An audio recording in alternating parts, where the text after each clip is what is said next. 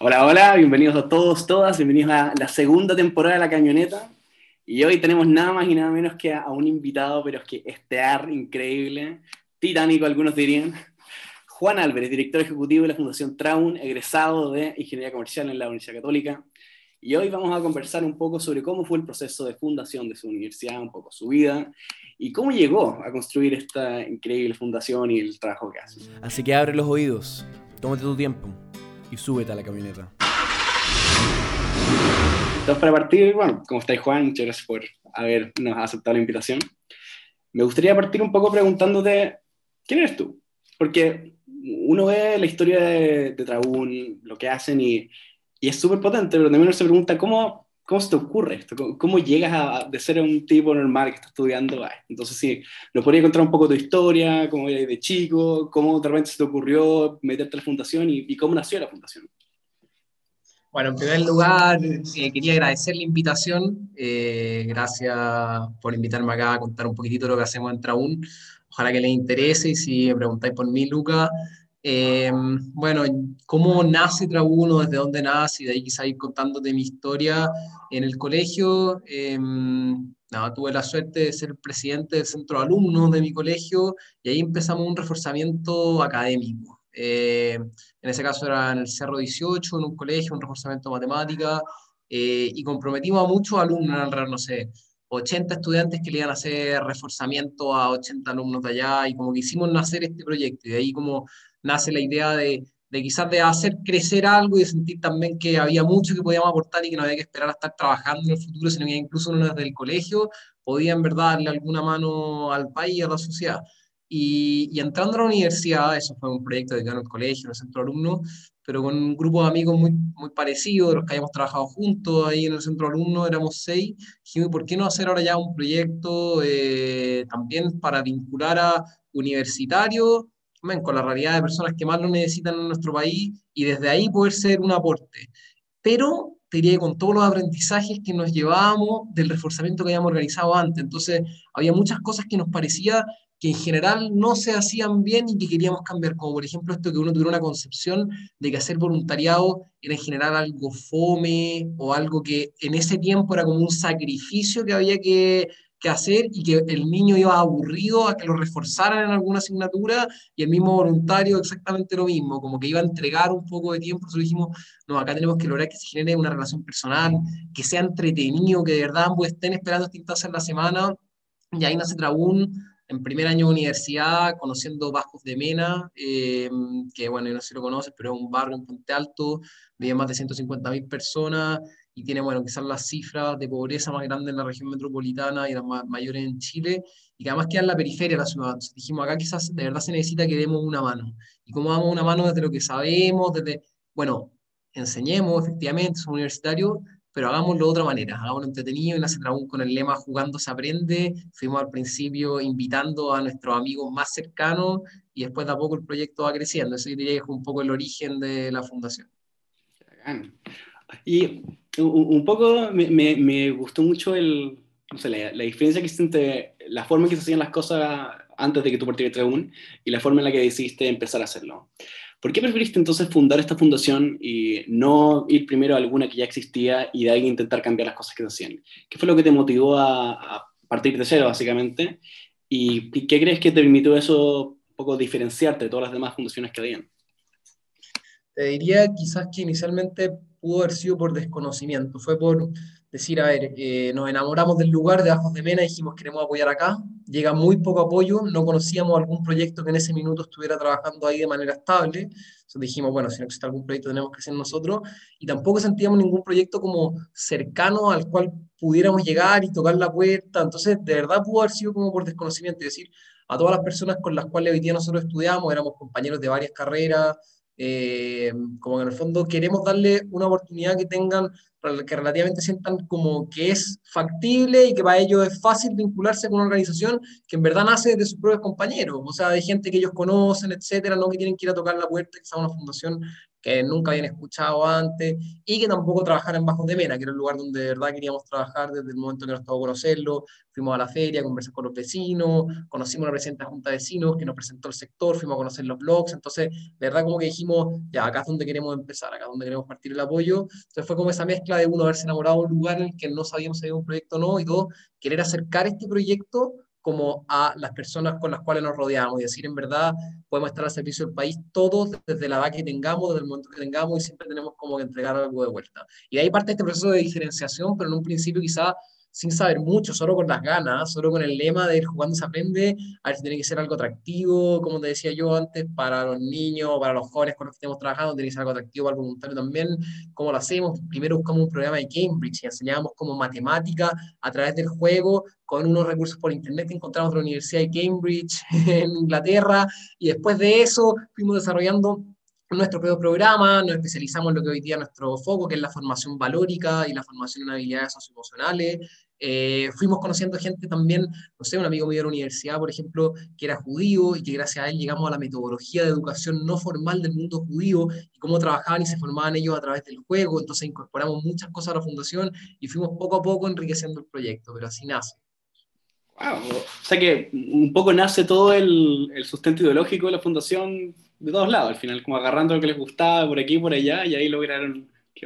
Sí, tomamos, tomamos cosas de varios lados, sustento también te diría como hay una convicción en la fundación hoy día, o sea, los, los, fundadores somos católicos y también como había quizá una convicción detrás como también desde el punto de vista de la fe, una motivación muy grande de, de, apoyar, como de apoyar en verdad al más necesitado, o sea, verdad, como hacer un poco el mensaje de Jesús vivo y presente, como del mandamiento del amor, de partiendo por ahí, verdad, como nace también quizás como de esa convicción, pero en verdad tomando elementos, como digo, del mundo judío, de un programa que pillamos en Inglaterra, o sea, de verdad como tratando de vincular como y agrupar lo mejor que podíamos de distintos lados y sin mucho conocimiento en un principio de nuestra parte. Hoy día es distinto, en la fundación ya trabajamos más de 20 profesionales, hay un equipo de investigación, o sea, yo me río cómo hacíamos las cosas cuando éramos universitarios, pero así hay que partir, o sea, ver a llegar, tirarse al agua y con profesionalismo y trabajando bien, empezó a crecer, a crecer, a crecer, los colegios les empezó a gustar, nos fuimos acercando a la familia, a los niños y bueno, hoy día trae uno en lo que eso me interesó a mí, lo que mencionaste sobre cómo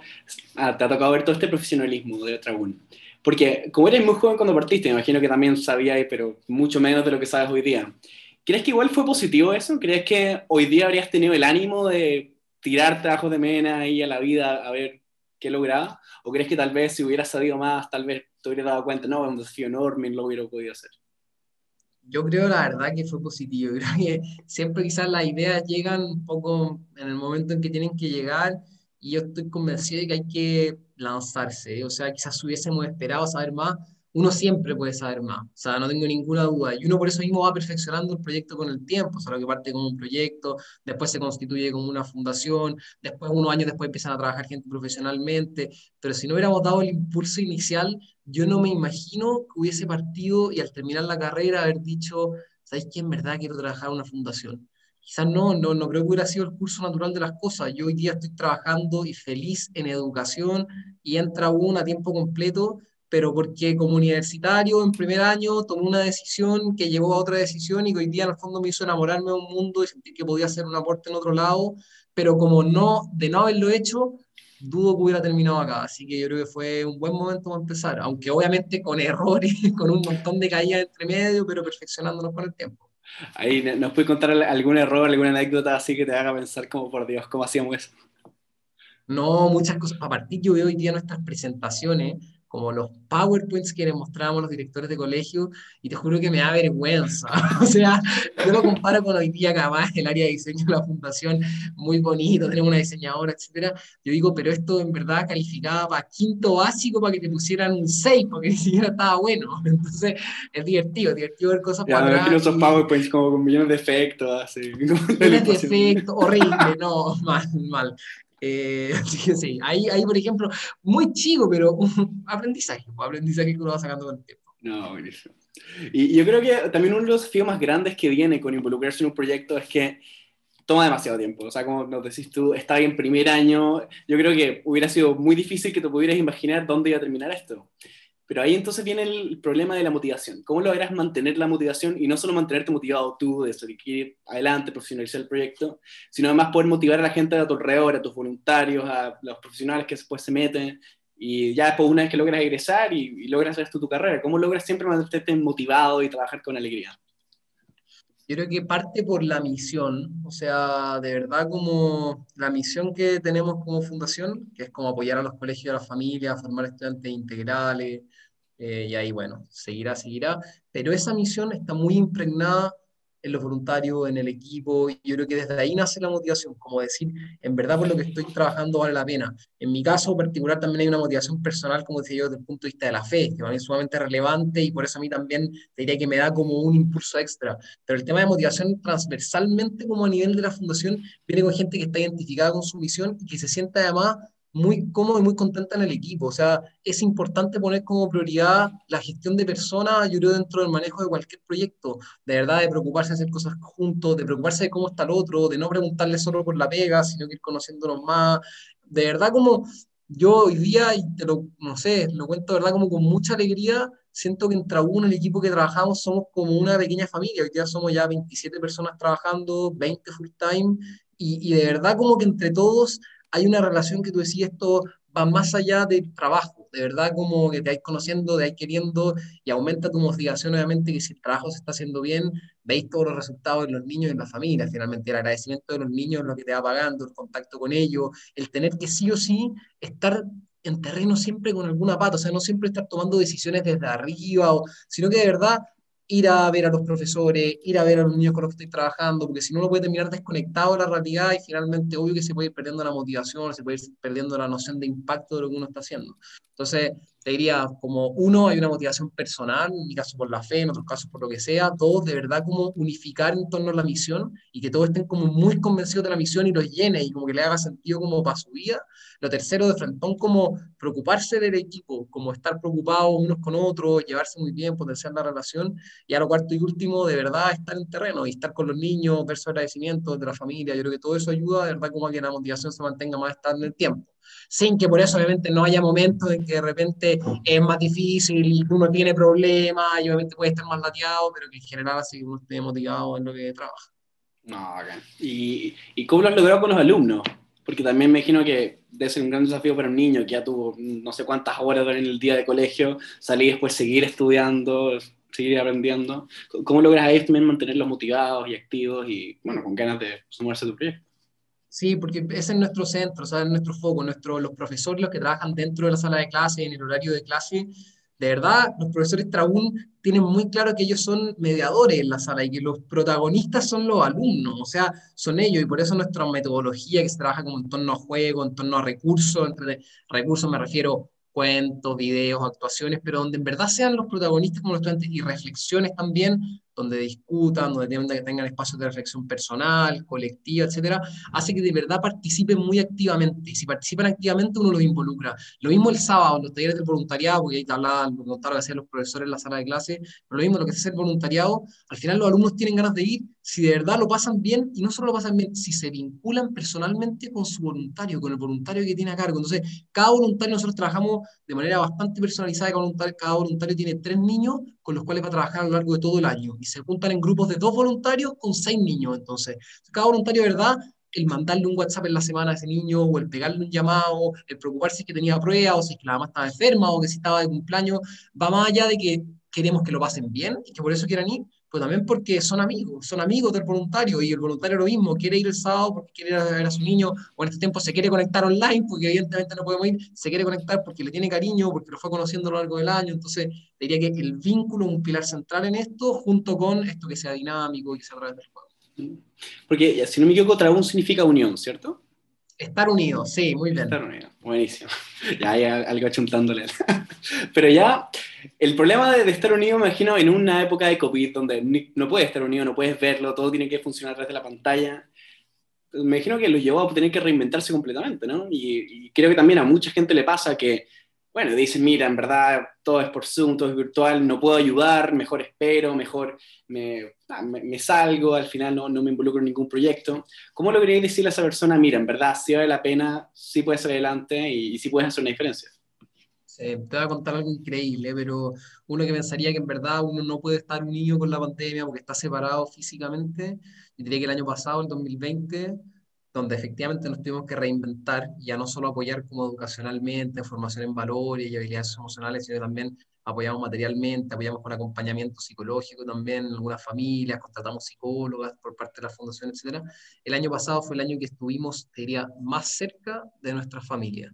O sea, de verdad fue el momento en que más nos necesitaron, que bien increíble, porque decir, claro, está en la casa, pero por lo mismo necesitaban hablar con alguien de afuera, querían sentirse acompañados, escuchados, querían que los niños se entretuvieran, que tuvieran un momento entretenido en la semana y no fuera todo latero, no siempre las mismas caras, no siempre encerrados en los mismos metros cuadrados con las mismas personas, cansados, eh, evidente, la gente, en verdad, el año pasado todos sufrimos de distintas maneras y hubo gente que sufrió mucho, entonces fue cuando más quizás necesitaron el apoyo de Trabún y no porque pudiéramos estar no pudiéramos estar cerca físicamente, estuvimos lejos. O sea, estuvimos cerca a través de talleres online, a través de llamados por teléfono en caso que no tuvieran internet, a través de mensajes de texto, fuera lo que fuera. Pero ese vínculo, te diría que el año pasado con la familia, fue más fuerte que nunca. Y es bien increíble que hubo que reinventar el proyecto, pero porque dijimos, ahora es cuando más nos necesitan. De verdad, como ahora es cuando más nos necesitan y valió la pena al 100%. O sea, alguien que me dice, no, en verdad no me gustaría ser voluntario porque es online, porque no lo voy a conocer Está bien, estoy, comparto que la presencialidad tiene muchas ventajas y nosotros vamos a volver a la presencial cuando podamos. O sea, hay, pero online se puede hacer pero un bien inmenso y se puede construir relaciones online sin ninguna duda. Te lo digo desde mi experiencia personal el año pasado, haciendo clases como profesor de un sexto básico. O sea, de verdad se puede construir lazo y de verdad se puede apoyar. Yo me decía cómo manejar una clase de niños de sexto básico desde el computador. me imagino que eso no locura. Eh, buena pregunta, pero sí, no, hay que hacer, al final ir innovando con recursos distintos, o sea, desde que ellos puedan en la mitad les presenté algún juego online que te va a servir después para ver alguna cierta materia, obviamente compartiendo PowerPoints, video, tenéis que tratar de hacerlos participar, el desafío constante de que prendan las cámaras, porque cuando uno es voluntario, por ejemplo, trabaja un poco en niños, todos prenden las cámaras, perfecto, pero en un curso es muy difícil, entonces es difícil ver si están entretenidos, están aburridos, no, fue un desafío constante de adaptación a lo largo de todo el año, pero valió la pena, 100%. No, buenísimo. Ya llegando un poco a, bueno, a la juventud, a, probablemente a la gente que nos está escuchando ahora, ¿qué tan importante crees tú que es efectivamente para que los, que los jóvenes se involucren en algún voluntariado, que den de su tiempo libre en alguna causa que realmente valga la pena y haga un cambio? Yo creo que es central, pero no, te lo digo, o sea, no solo para la juventud, para la juventud central, pero para todo el mundo. O sea, de verdad, finalmente yo creo que estamos en este mundo para los demás, para entregarnos a los demás, y es cuando somos más felices. O sea, yo estoy convencido cuando nos entregamos a Dios y a los demás, es el momento en que somos más felices en nuestra vida, no cuando estamos pensando en nosotros. O sea, la juventud, en una etapa que uno está tomando decisiones, que uno está decidiendo como para dónde va la vida, que uno se está formando profesionalmente, es central. A mí me impactó en el lugar, o sea, en el cual, donde trabajo.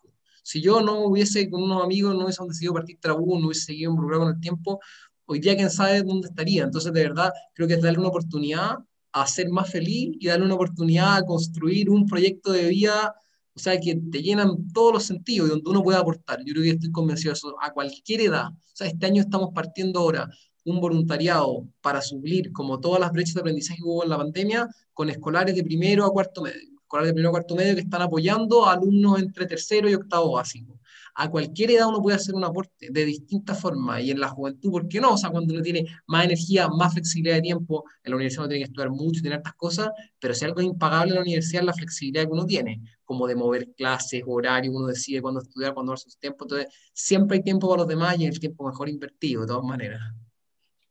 Pero, y también ya focalizándonos un poco más en esto, ¿Cuál es, te ha tocado un poco ver que han sido los grandes desafíos que no solamente tú al partir del proyecto y tus voluntarios al, involucrarse, cuáles han sido los principales proyectos que se tienen que enfrentar ellos y tú al involucrarse en ese trabajo? Porque me imagino que, aparte de, bueno, el desafío del tiempo, la motivación, el ya involucrarse realmente también te, te lleva algo de ti, te toca realidades durísimas y, súper difícil y también ya me imagino ahora en esta etapa de tu vida económicamente, o sea, tal, vez para mucha gente que le interesa mucho el mundo social se da cuenta que pecuniariamente, diseñadamente no, no le das cuenta a fin de mes, o cuáles son los desafíos que te toca ver y cómo logras sortearlos. Sí, bueno, desafíos, yo creo que en todo orden de cosas hay desafíos, o sea, pensándolo como desde el punto de vista de un voluntario, eh, cualquiera, tú decís como universitario que se involucra, además del tiempo, que obviamente significa tiempo, o sea, para construir un vínculo hay tiempo, eh, es, una preocupación también, porque uno forma una relación, entonces uno se involucra, se involucra también sentimentalmente, ¿verdad? O sea, uno les toma cariño a los niños y los problemas también los va yendo en carne propia, pero yo creo que ese como cierto que algunas personas lo podrían ver como un problema, como de sufrimiento, como decís tú, de ver una realidad muy dura, de lo que sea, yo creo que de verdad es como crecimiento personal y uno siempre tiene como que verlo desde la perspectiva de acá yo estoy para apoyar en lo que pueda también y en lo que no puedo voy a tratar de derivar lo que sea. Nosotros decimos a nuestros voluntarios, ustedes no son psicólogos tampoco de sus niños. O sea, en la fundación contamos, por ejemplo, con psicólogos y si hay algún caso muy grave nosotros los podemos ayudar, ¿cachai? Pero, pero como también ser uno muy consciente de lo que puede hacer. Yo creo que es una manera sana de tomárselo. O sea, dentro de todo el dolor, de todo el sufrimiento que se puede ver, decir yo tengo, vengo a dar este aporte, vengo a dar esta alegría, vengo a enseñar esto, a enseñar este valor, esta habilidad, esto lo que sea, pero hay ciertas cosas que se me escapan de las manos y no podemos manejarlo todo y como que ser muy consciente de los propios límites y pedir ayuda, como que en verdad atreverse a pedir ayuda. Y el otro tema, el tema pecuniario que me comentabais, em, diría sí, no, es cierto que en el mundo social se paga menos que en la empresa privada, eh, varía dependiendo de la fundación, pero puede ser un 15% menos, alrededor de eso en términos de sueldo, eh, pero creo yo que nada, vale la pena. O sea, vale la pena como ese sueldo menos y ese esfuerzo, sacrificio que uno puede hacer en el fondo en términos de remuneración, por la remuneración eh, espiritual y de alegría que te entrega y la que uno puede entregar a los niños, porque más que uno lo haga porque uno va a estar más feliz, no sé qué, que es verdad, esa es como la consecuencia, es de verdad como yo creo que llena el alma, pero uno de verdad puede ir generando un cambio en la sociedad y quizás no puede generar en otro lado. Y sí, yo, yo no, no es que diga que no se puede generar desde la empresa, lógico que se puede y hay mucha gente que en verdad ahí verá que está su vocación y su espacio en la vida, su lugar de servicio, pero sí creo que hay muchos otros que quizás nunca se nos hubiese ocurrido mirar en otro sector y el trabajar en un voluntariado, el hacer parte de un voluntariado verdad, te puede como abrir ese horizonte y ver que en verdad también hay otros aspectos donde se puede aportar en la vida, donde uno tiene como mucho que dar.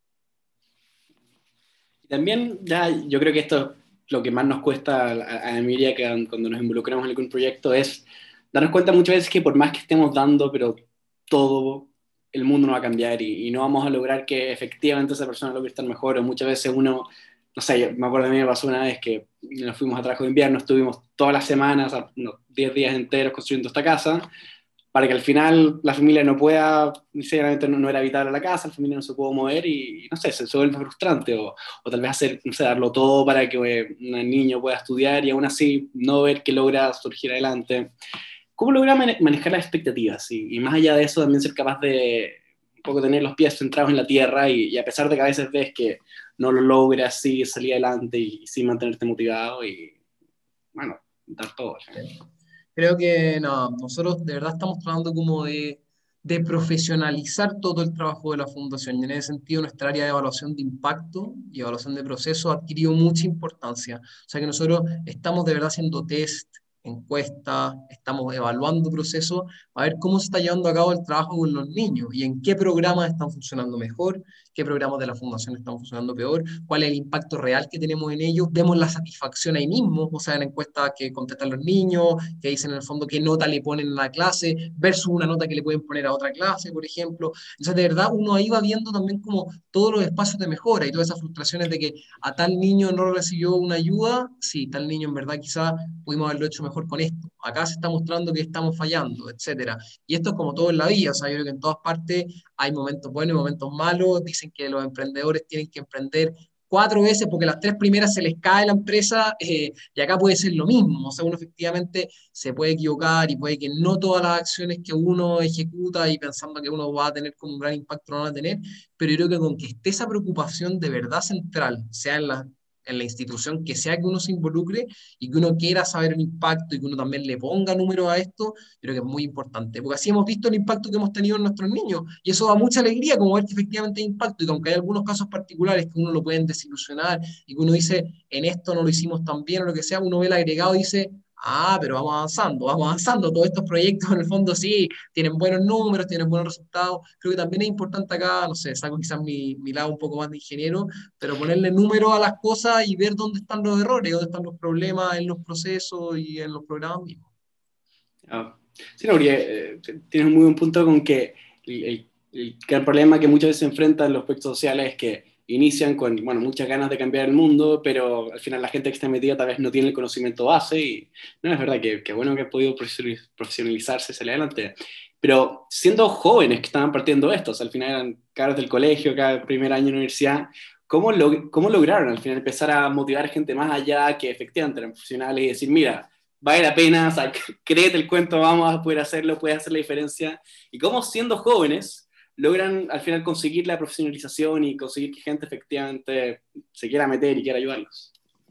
Sí, yo viene, no sé, lo podría explicar quizás desde tres lados. Eh, quizás hay muchos más, pero así que se me ocurren como a la vista lo primero, te diría con mucho profesionalismo, incluso siendo joven, como de verdad, te digo, nuestros PowerPoints eran horribles, pero tenían toda la información, siempre llegábamos a las reuniones 10 minutos antes, íbamos a ir todos los sábados, íbamos a estar desde antes y hasta el final. O sea, de verdad mostrando que el proyecto esto ya se ha llevado con un profesionalismo a la par que lo que uno se imaginaría en cualquier parte. Entonces yo creo que eso es lo primero y como de verdad central, cuando uno mantiene la motivación de los voluntarios, del equipo, lo que sea, decir, yo que estoy trabajando en un lugar en que se trabaja bien. O sea, acá no es que, ah, como es voluntario se hace más o menos, o como estoy trabajando en un colegio, soy profesor, eh, en el rubro hay algunos que no lo hacen tan bien. No, acá como que el trabajo tiene que ser en verdad excelente, muy profesional, yo creo que eso motiva un montón. Lo segundo, esto que te digo como quizás como de, de característica del espíritu de la fundación, este jugando se aprende, esta metodología interactiva, etcétera, sí ayuda a vincular a la gente, sí ayuda a que de verdad digan, en verdad este es un espacio entretenido, ayuda a vincular a personas al equipo, a personas al voluntariado, como verdad, incluso siendo jóvenes, lo pasábamos muy bien y la gente que iba al sábado lo pasaba muy bien. Entonces decía, además de que sé que estoy ayudando y que estoy con eso tenido todo, lo paso bien el sábado. Me costaba la despertada, obvio que me costaba. A no le costaba el día anterior, además muchas veces ahí salió en la noche, lo que fuera, evidentemente costaba, pero llegaba allá y era un buen momento, no era una lata gigante que tenían que hacer, sino que de verdad iba a enseñar, pero pasándolo bien, lo segundo. Y lo tercero, bueno, acá yo también le doy las gracias a Dios, o sea, esta cuestión se ha avanzado lo que ha avanzado, también yo, yo veo muchos humanos detrás y yo creo que no es solo esfuerzo humano, sino que también tiene que haber una ayuda desde arriba y creo que la hemos tenido, así que también por ahí va. Buenísimo. O sea que al final un poco lo que veo acá la clave es pasarlo bien, como al final estar metido en esto con, con ganas de, no, estar con, con, amigos, buena onda. Y que no se te olvide el lado profesional. O sea, de verdad, pasarlo bien, pero pero profesional en serio, o sea, que nunca, que nunca faltara un material para una clase, que las clases siempre estuvieran planificadas y los voluntarios se las tenían que leer antes, se las mandábamos antes, y eso en el fondo va contagiando en la familia y en el colegio, porque el director del colegio dice, oye, no me fallaron ningún sábado en el año, vinieron todos los sábados, siempre llegaron temprano, siempre se fueron tarde después de la hora. Eh, eso es central, o sea, junto con este, pasarlo bien y que haya un muy buen ambiente y que uno diga como, hay un ambiente como familiar acá, o sea, verdad, de cariño, de quererse y esto es entretenido, también esto de que en verdad se trabaja muy profesionalmente y no lo vamos a hacer como a medias, o sea, acá todo se hace en serio. No, buenísimo. Oye, ya tenemos unas preguntas rápidas ahí para un, poco conocerte más. ¿Tan gananica o tan ganana? Tan gananica.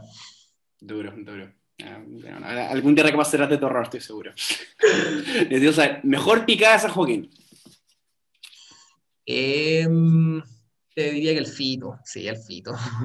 Interesante. Ya ¿Cómo lo va a hacer? No, voy por, por lo histórico, no es por lo histórico. Está bien, está bien. ¿Quién es el personaje histórico que más te inspira? Jesús, en primer lugar, y si salgo de ahí, te diría Arturo Prat. ¿Ya? Interesante la, la mezcla. Sí, no, Jesús, o sea, está religioso, o sea, de verdad, me inspira y además, claro, eh, mi día a día lo vivo con él. Arturo Prat, mezcla extraña, pero sí, eh, patriotismo, entrega total por los demás, generosidad sin límite, un valiente. tiene hartas características No, interesantes. Y por último, ¿cuál es la canción que ahora estés escuchando en loop? Chuta, yo soy bien malo para la música, así que te Ah. mentiría. Muy mal. No escucho nada, esa es la verdad. Si tengo, que, tengo que ser sincero en esta wow. pregunta, nada, nada de música. Mal, mal. Brutal, brutal. No, está bien, está bien. Un, un hombre ocupado, un hombre ocupado, lo dejaremos en eso. Oye, ya, mirando para atrás, si es que podríais volver a ese cabro que está en el colegio que partió con reforzamiento, ¿qué consejo le daríais ahora? Mirando a futuro. Aparte de como compra Bitcoin y va a haber un Puta, coronavirus. Imagínate le hubiera dicho eso. Volvió el tema económico para siempre. Em, le diría. No, lo animaría a haberse lanzado, como en ese momento de incertidumbre al principio, que no sabíamos si partir o no partir, lo hubiese animado. Y, mm, y le diría también que, mm, que hubiese, sí, como así, como gran aprendizaje, como de todo este tiempo, que brígido, porque el proyecto ha dado mil vueltas, pero le hubiera dicho que, que se centrara en lo más importante y que ojalá desde un principio se hubiese centrado como en una formación integral de los niños, formación valórica. Nosotros dimos vueltas por hacer matemática al principio, porque decíamos ya, en verdad, esto es lo que más le interesa a los papás, o en verdad no teníamos claro dónde ir, queríamos enseñar algo, pero no sabíamos bien qué. Y después de como tres años, como el momento de profesionalización, ya cuando lo mezclábamos con algo de eso, nos dimos cuenta que en verdad era lo que las familias y los colegios más necesitaban, como de verdad el que hubiera vínculos reales, el que uno trabajara valores, trabajara habilidades socioemocionales. Entonces ese fue un descubrimiento que vino con el tiempo y que quizás se lo hubiera soplado como, oye, focalízate por acá, todo el resto de cosas después las vas a dejar de lado. Ah. Oye, y ya, eh, si alguien quiere involucrarse en Traún, si les gustaría ayudar, ¿cómo los pueden encontrar y cómo pueden aportar? Sí, o sea, hay muchas maneras. ¿Dónde nos pueden encontrar? www.fundaciontraun.cl y en Instagram, arroba. En esas dos nos pueden encontrar muy fácil y cómo pueden aportar, o sea, de las maneras más diversas. Eh, desde que pueden involucrarse como voluntarios. Este año yo creo sí que estamos con los cupos llenos ya, así que o, o se inscriben al tiro o ya no tienen ninguna chance, porque este año hubo gran cantidad de inscritos, tenemos que hacer entrevistas, proceso de selección.